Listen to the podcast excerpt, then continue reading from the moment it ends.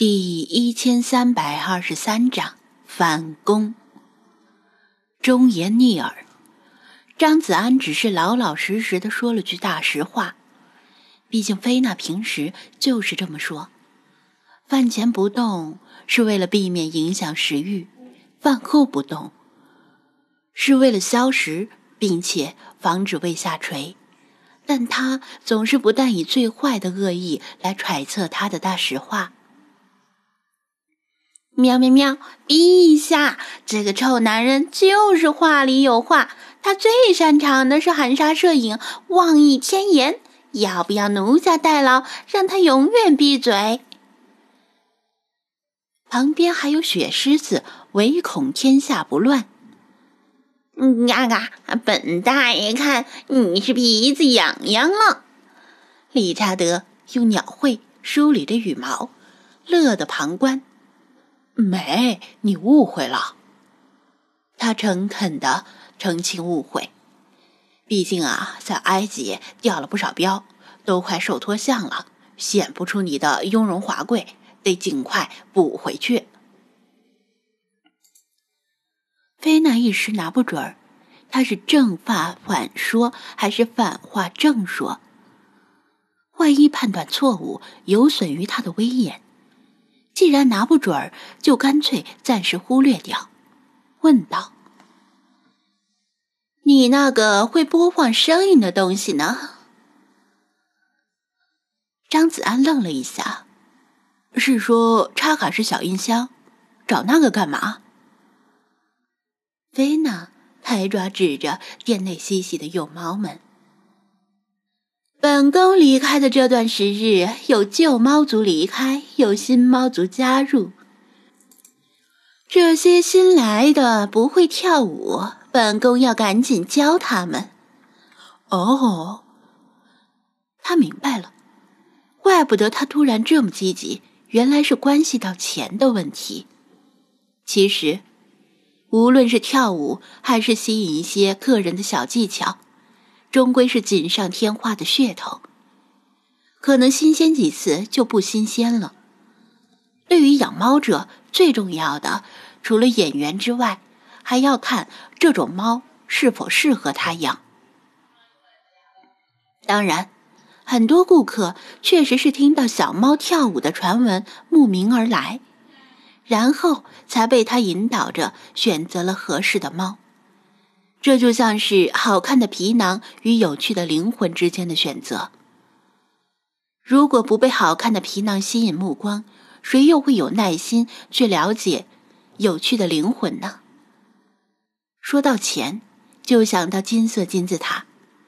如果当时在金字塔里顺走一两件黄金首饰，那他现在哪还用为钱发愁？直接就是豪车美女两开花了。不过，那毕竟是文物啊，出手困难，一不小心就会影响中埃或者中立两国人民的传统友谊，甚至会影响“一带一路”的大计划。他怎么能做这种因小失大的事儿呢？所以，老老实实的打工赚钱吧。虽然开不了花，但不烫手，用起来心安理得。如果因为盗窃文物和倒卖文物被抓进监狱，那就不是豪车美女两开花的问题，而是菊花开花的问题。他找来小音箱，给菲娜放上伴奏音乐，一边刷手机一边看菲娜教新来的幼猫们跳舞。不论如何，这至少也算是他活动身体，省得整天趴着不动。又过了一会儿，菲娜教了几遍，幼猫们勉强学会了，剩下的只要每天温习一下就行，过几天就能在顾客面前表演了。菲娜很有满足感的跳回猫爬架，喵了个咪的，气死我了！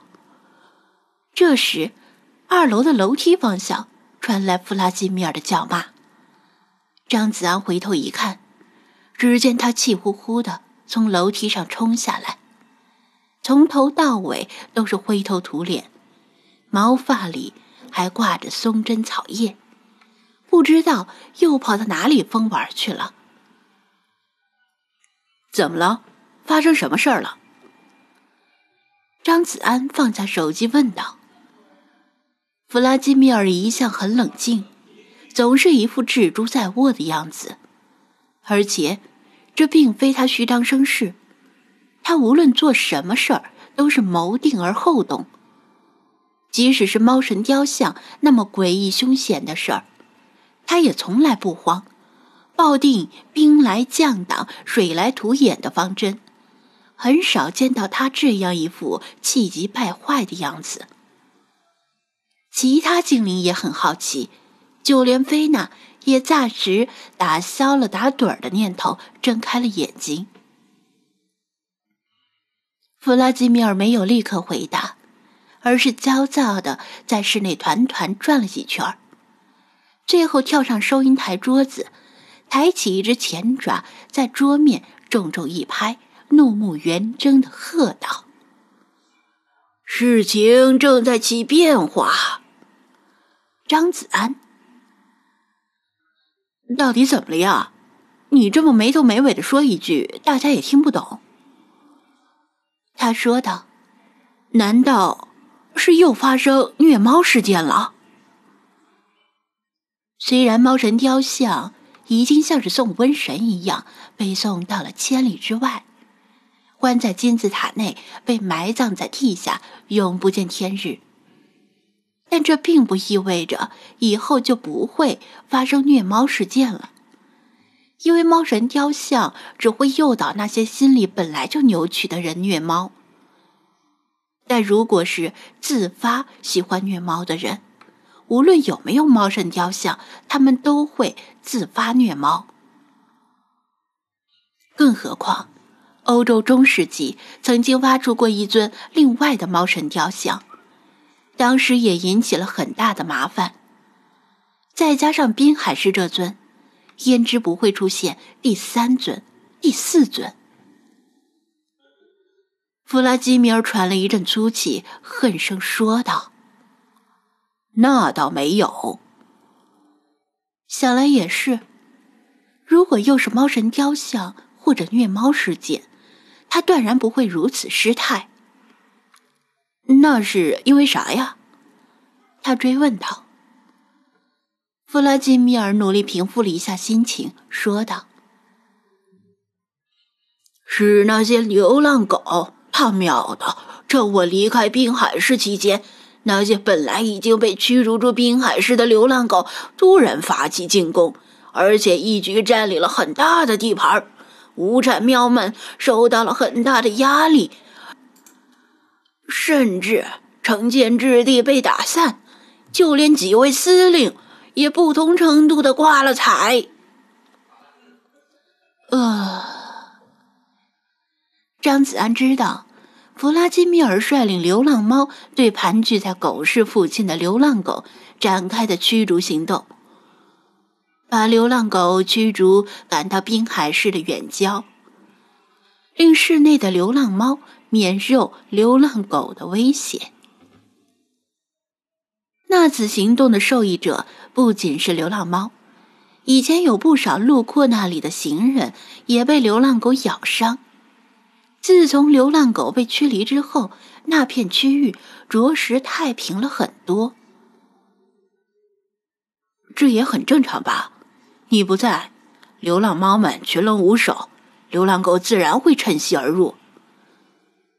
他安慰道：“不，根据我的经验判断，这绝非一次寻常的进攻，而是一次有预谋的、有组织的反扑，是反动势力的垂死挣扎。他喵的，妄图把革命的火种扼杀在摇篮里！”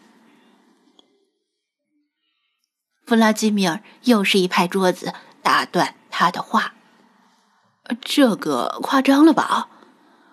张子安苦笑：“事情没你说的那么严重。”弗拉基米尔断然摇头否定：“一开始我也是这么想的，但是今天整整一天，我深入群喵调查了解了一下情况，发现不是这样。那些流浪狗绝对是有组织的。